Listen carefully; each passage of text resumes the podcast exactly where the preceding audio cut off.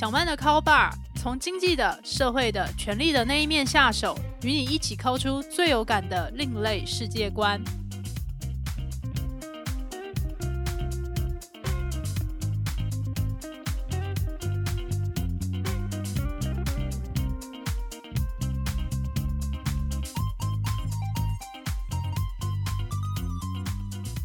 各位听众朋友，大家好，欢迎来到小曼的 Call Bar。这是一档讨论社会阶级衍生性八卦的节目，我是主持人陶小曼。今天节目的一开始，想要问各位听众朋友一个问题：大家在学生时代在学校读书的时候，有没有最不擅长和最讨厌的科目呢？如果有，分别是哪一个科目？大家又是为什么不擅长和讨厌他们呢？有些人可能会好奇，不擅长跟讨厌不都是同一回事吗？为什么要把它们分开来讲？我认为，其实两者之间是有他们具体而且微妙的差异的。对于不擅长的科目，我们可能花很多时间力气想要去搞懂它，希望考试可以得到高一点的分数，但是却发现，我们投入每一单位的时间力气，它的投资报酬率就是不如拿去做其他的事情。可是我们不会真的对这一个学门产生很强烈的负面情绪，理由可能是因为我们可以在考高分之外。感受到这个学门它的其他的有趣的点和它的其他的魅力，或者是我们真心可以认同这个学门真的非常的重要。对于讨厌的科目，我觉得它带给我们的挫败感，不光只是我们分数考得很低，或者是我们实在是弄不懂它，而是它的教学方式、教学的老师他把蜜糖和鞭子用在一些我们觉得非常困惑的地方，甚至让我们会怀疑。教育部到底是怎么样去安排这个科目的课纲？他为什么要把这个科目塞到课纲里面呢？我自己当然也有我不擅长和讨厌的科目，但是有其他许多人对这些科目充满了爱，我也就非常的好奇，为什么他们能够去喜欢这一些科目，而且还能够在没有考试、没有成年人的逼迫之下，他们愿意自动自发，然后继续持续的去钻研。究竟是怎样的诱因和机制，让他们愿意去追求卓越呢？这就是我们今天的题目了。自动自发的学霸脑袋里究竟装了些什么？学生时代怀抱着创作梦想，我也就刻意把自己的学习技能点都排在文科上面，例如国文、历史、地理，还有相对应的社会科学。我都非常的有兴趣，而且成绩表现也相当不错。说到自然科，数学、物理、生物跟化学里面，我很喜欢生物还有化学。至于数学，我的确在解题的速度、对公式的反应，或者是各种证明上面，实在不如所谓理工脑的同学那么灵光。不过也幸好，在中学阶段的数学，或者说在中学考大学这个阶段以前的数学，并不是那么吃天分的，它也可以用题海战术来弥补许多先天上的不足。而我录取经济系之后，也发现数学工具它其实在社会科学上，在商务上面的，无论是统计或是会计，都占有一席之地。而去清楚这些数学工具的话，其实对于理解世界是有很大帮助的。要说真心不擅长的科目，应该就是所谓的物理了。物理里面的力学，尤其讲到什么力矩、力臂、支点这一些专有名词的时候，我的脑袋就会立刻断电。不过，物理的知识在生活中有许多的应用。例如，我很喜欢骑单车，然后我的朋友或者是车友们也常常在讨论这个世代的车架或者是零件设计，他们在结构上面改善了哪些物理问题，以至于增进我们的运动表现。所以在这一些讨论串里面，我也就感受到物理这个科目有除了考高分之外的趣味点。这时就可以讨论到讨厌的科目了。在一九八六年以前出生的听众朋友们，大概都会吸反射的想到，有一个科目可以说是党国教育的遗物，而且除了背之外，一点用处都没有。大概就是三民主义。在我念高中的时候，三民主义还在课表里面，但是它的授课时数还有它占的成绩配比已经相当的低了，所以其实我是对三民主义没有什么感觉。要说我最讨厌、从小到大最受不了的科目，讲起来真的是非常非常的政治不正确，也就是音乐了。要说出自己最讨厌的科目是音乐，其实是还蛮难以启齿的。因为我知道有很多人是穷就自己一生的时间去努力的追求，并且喜爱这一门艺术，可是我却对他抱持着这么纠结的负面情绪，这到底是为什么呢？我也就去回顾我从小到大在学习音乐的历程上面，到底发生过哪些事情。大概在我四五岁的时候，我父母决定送我去学钢琴。他们会下这个决定，并不是因为我家是什么音乐世家，刚好相反。没有任何一个长辈，他们是学音乐或者是会任何一种乐器。我家也从来没放过任何一张古典音乐的 CD。为什么我父母会下这个决定呢？一方面是来自于其他人对新手父母的指导期，这些声音大家现在也很能够想象，大概就是那一种：千万不要让你的小孩输在起跑点上面。那些音乐神童，他们都是很小很小的时候开始练习，这样长大才会弹得好。你的女儿啊，现在再不开始就来不及了哦。而且跟你说啊，学音乐的孩子不会变坏。除了这些建议之外，我父母他们小时候是出生于二次世界大战之后的婴儿潮世代，他们的同才能够去学才艺、学钢琴的，都是来自于地方上经济实力还有文化资本最雄厚的家庭。我母亲也跟我说过。在她小时候，能够去学习钢琴的女同学，都是镇长家或是校长家里的千金。而这些长发飘逸的美少女，她们一坐在钢琴前面，手指间就流出美丽的旋律来。他当下看了，真的是羡慕的不得了，也觉得那个景象就是上流社会家庭生活的缩影。我其实不太明白，为什么弹钢琴的美少女一定要留着一头长发，但在我父母心目中。中产阶级家庭的父母可以让小孩子去学音乐，大概就是父母可以给小孩最好的东西了。于是接下来我们就去报名了坊间的音乐团体补习班。坊间的音乐团体补习班是怎么一回事呢？就是前台有一位老师，他可能在弹钢琴，可能在敲三角铁、响板，或是摇铃鼓，或是带动唱。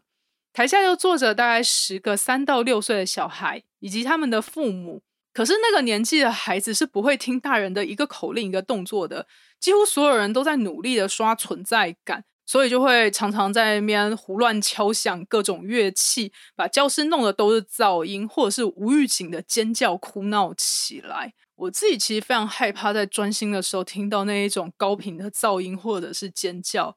而在教室里面，像是噪音修罗场的状态下，老师可以维护秩序到课堂里面不出意外。其实老师已经尽了全力了。在这种状态之下，你也不要要求太多的教学授课进度。我也真心的不记得当时在团体班里面到底学了什么东西。大概一两个学期之后，我父母也在意到这个状况，他们就问我说：“要不要继续学钢琴？”我几乎是斩钉截铁的跟对方说：“我不要。”听到我说我不要，我父母也就觉得非常的为难，因为他们就会想说，其实才刚开始学习不久，我就表示我不要再学了，这样子他们会不会养出一个做事只有三分钟热度，而且常常半途而废的小孩呢？于是他们就去请教那些小孩子在音乐表现上面很不错的父母，问他们是怎么带出音乐神童的。这些父母就告诉我父母说，如果你希望你女儿会音乐。这里会音乐的定义有三个，首先是你以后要去上音乐班，第二个是你要在音乐比赛上面拿到名次，第三种则是你在各种音乐演奏的检定考试上面可以不断的晋级。这三种定义是所谓的会音乐。好，如果希望女儿会音乐的话。你们就不要再把小孩子送去团体班了，因为团体班是安亲的效果大于实质在技术上面的磨练，所以你们要为你的小孩请位专属的这个钢琴家教，而且最好去买一台真的钢琴，不要再用电子琴了，因为电子琴琴键的触感跟真的钢琴是不一样的。未来要去演奏或者是比赛的话，上场才摸到真正的琴键，这样子表现一定会打折扣。以上这些建议当然是很中肯，可是值得注意的事情是，这些建议都是叫我父母要加码投资，并没有说你们其实应该检视一下你们的初始目标到底是什么。因应这个初始目标，我们来决定我们到底现在要认赔杀出，还是要继续加码。在没有搞清楚目标的情况之下，我父母就想说：好，为了小孩子的未来，我们要持续加码。其实仔细想来，会愿意为小孩子花钱到这个份上，也只有父母愿意做出来的。可是我去回想这个段子，如果我遇到同样的状况，我应该不会做相同的选择。我父母也就是一咬牙，就把辛苦钱拿出来，轰的一声烧在我的音乐学习上面。接下来，他们为我找来一位号称名师出高徒的严师。这位严师是在坊间以带出许多在音乐比赛里面可以得名的孩子而闻名的。这一位严师告诉我的父母说，他的班级只提供一对一和二对一的课程。一对一很好理解，就是老师对学生；二对一的话，是老师对学生之外，家长可以陪同在后面监督。这让许多家长都非常的放心，可是对于学生来讲，真的是压力山大。毕竟你在弹奏的时候，除了老师盯着，背后还有一种恨铁不成钢的视线射过来，然后在回家的路上就会面临检讨大会。那种时候，我真的常常在怀疑，我到底是做了什么十恶不赦大错事，要被大人们叨念成这个样子，而且被骂的一无是处。而这一位严师也告诉我说。在他的课堂上，他会去点出每一个我弹错的音。严师他是用什么样的方式去点出每个我弹错音呢？他手上有一只像是爱的小手一样的教鞭，这种细长的教鞭在空中挥舞的时候，就会发出那种咻咻咻的声音。而这个教鞭挥舞，它其实是有个重力加速度的，所以它点在你手指上的感觉，并不是点，它的感觉是被抽打。也因此，我就觉得非常的害怕，想说。这样弹一首歌到底要被打几次？那时候我的音印的计策是，我就努力的看着琴谱，然后把我的手指放在正确的位置上，这样就不会被打了吧？可是这个方式是让我完全去忽略了我究竟弹出了什么样的声音。但是当下其实也顾不了那么多。听了我的一段弹奏之后，严师就告诉我的父母说：“你的女儿很会调音。”而我当下张口结舌，想说老师在说谎，因为连我自己都没办法分辨出我到底弹了什么，老师却说我很会调音，这真的是非常的可疑。可是我在那个时候和那个岁数，真的无法用我父母可以理解的方式去表达，说老师可能是为了要多你们这一份束修还有学费，所以告诉你们一些偏颇资讯，以至于让你们有不切实际的期待。而我的音印方法也随着琴谱越来越难之后就开始失效了。老师就想说：“哇，我的程度怎么一直跟不上？”然后就很希望我加紧练习，然后教我一些乐理，希望我可以好好在无论是呃检定考试或者是一些表现上面，至少让我父母愿意持续的付学费，不要立刻就放弃了。有一天，老师在教我乐理，就是和弦的时候，他就在弹奏琴键上说：“来，记住。”所谓的三音和弦，就是像是哆咪嗦、哆发拉这些，你听到这些声音非常的和谐，所以它们就是和弦。然后当下我除了嗯嗯嗯之外，就忽然想到一个问题，我就问严师说：“老师，你说钢琴是一种弹奏起来很美的乐器，既然是很美的乐器，弹奏出来每个声音都非常的美丽。”而美丽的声音合在一起，应该也都是美丽的。那为什么哆咪嗦它是所谓的和弦，但是哆来咪却不是和弦呢？它们都是钢琴里面弹出来的。老师就愣了一下，跟我说：“不要问题那么多，总之你就把它背下来就是了。考试会考的和弦大概就是这几个。”而当下老师这样回答我之后，我其实对于钢琴的任何一丝热情，或是觉得。我父母花了这么多钱让我来学这一门才艺，我应该要好好练习的这种心情真的是完全完全的消失，甚至可以说一点都不剩了。我当下真的很希望老师可以用任何一种方式跟我解释和弦是什么。究竟为什么这几个音合在一起是和弦？为什么另外一个不是？这到底是怎么样被定义的？可是老师完全不想回答我这些问题，他可能会觉得说，这个程度这么烂的学生，现在还在找其他话题东扯西扯，是不是想要逃避练习？而那个时候，他也就告诉我父母说，你们要在家里多盯着小曼练习钢琴。至于学音乐的孩子会不会变坏，我是不知道，但肯定会把父母的脾气弄得很坏。所以就从一开始被骂的狗血淋头，到后来被揍的七荤八素，我对于钢琴也从恐惧变成痛恨。到了夏天的时候，看到白蚁在飞来飞去，我都很希望那些白蚁赶快把木质的钢琴给蛀空。蛀空之后，我就可以不用练琴了哟。学钢琴学到最后去诅咒这个乐器，当然最后就是一个音都弹不出来，以彻底的浪费时间和金钱结束了这个回合。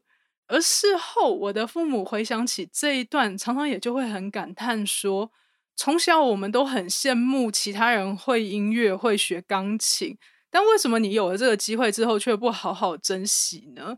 那我其实觉得，回顾在这些历程中，其实有很多应该要断然舍弃的地方，我们却因为过去投了太多沉没成本，就继续莽撞的持续前进。上了小学和国中之后，我对于学校音乐课的印象就是老师会要求大家吹奏高音笛或是中音笛，然后进行课堂的评分。那个时候也发现，想要讨关注的小小孩跟荷尔蒙大爆发青少年，两者在行为模式上其实没有什么不同。两者都觉得在关键时刻把笛子吹到走音，非常的有趣跟好笑。可是我又觉得仿佛是重历了童年时期的噪音修罗场，觉得非常的不堪其扰。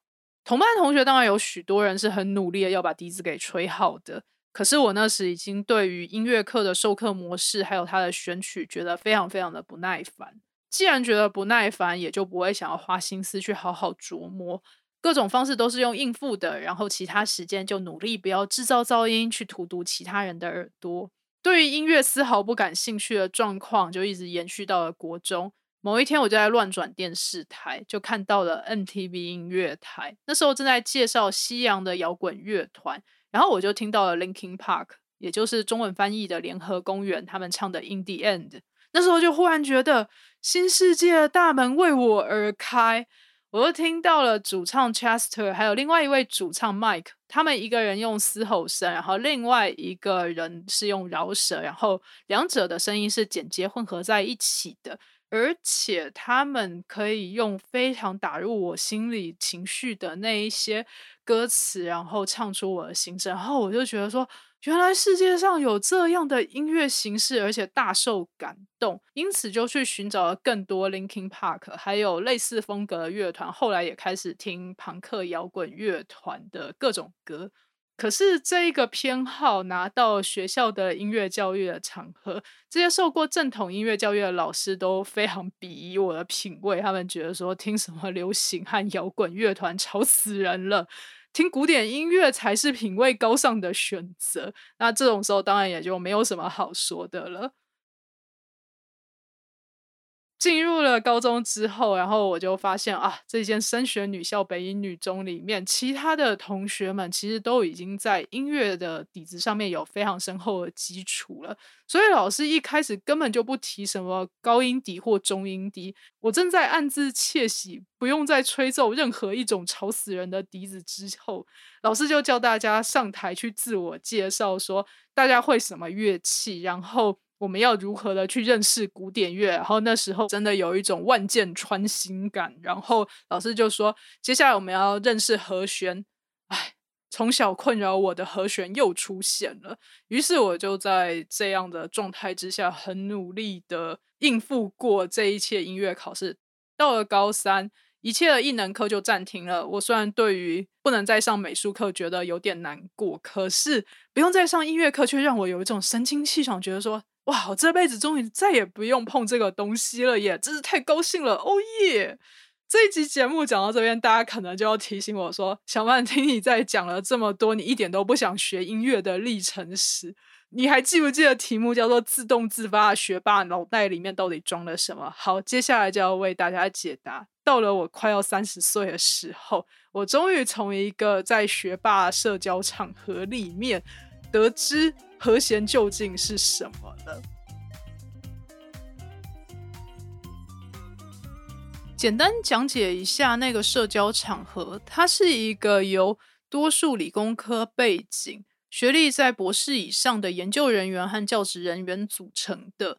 现场我跟一位物理学者聊天，这位物理学者大概是评估自己平常的研究主题实在是太困难了，所以就不拿来社交场合据点别人。于是他就跟我聊起他小时候学习钢琴，非常热爱古典音乐的种种。我当下听了简直是如坐针毡，心想我还宁可来聊物理呢。大概是注意到我的表情非常的不安，对方就问我有什么想法，我也就老实但是吞吞吐吐的跟对方说，其实我我我我讨厌古典乐。对方也就大吃一惊，想说，哎，为什么会讨厌古典乐呢？我也就察觉对方的问话里面，他不带有谴责意味，并不是说我真是一个没品味的家伙，而是真的很好奇，为什么有些人是拒绝或者是讨厌去学习所谓很美的古典音乐。那时候我也就努力去爬书过去的经验，然后告诉对方，当我去问老师要怎么样去分辨和弦，和弦有怎样的特色的时候，老师只是跟我说。你不要管那么多，你就把常用组合背下来，考试会考。我就觉得自己完全失去对于音乐探索的热情了。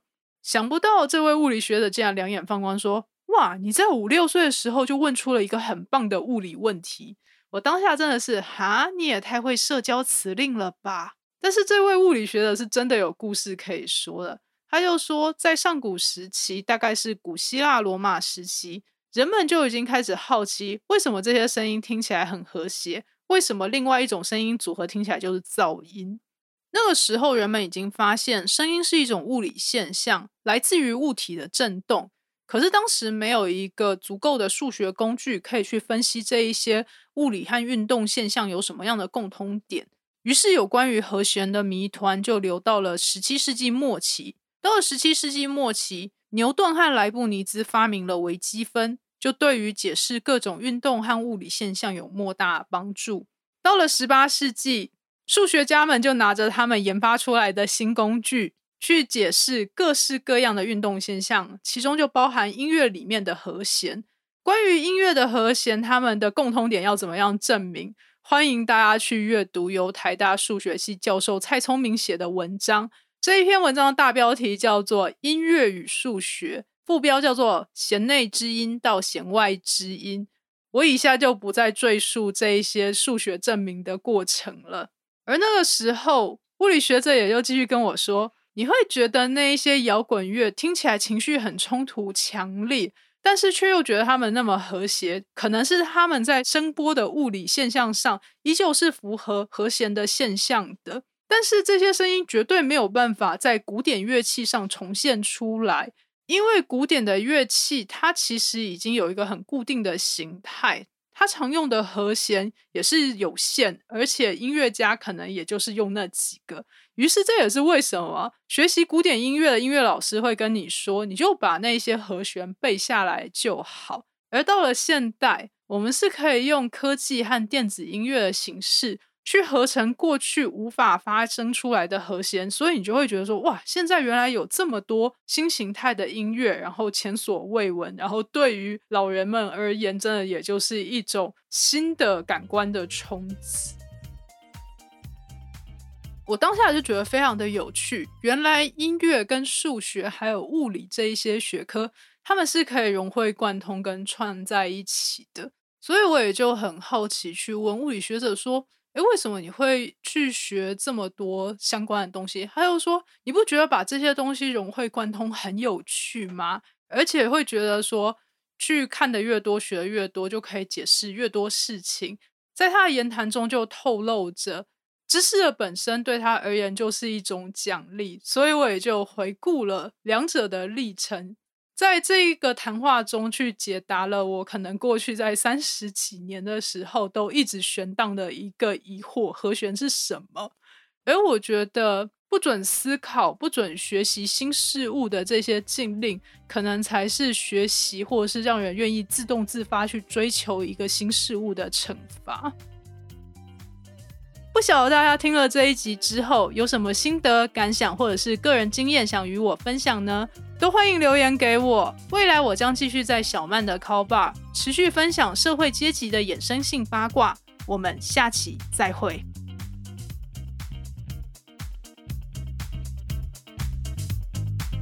本集节目由主持人陶小曼合作伙伴阿宽共同制作。如果你喜欢小曼的 call bar 欢迎给我五星评分然后追踪订阅分享给你的亲友一起 call 出更有趣的世界观哟。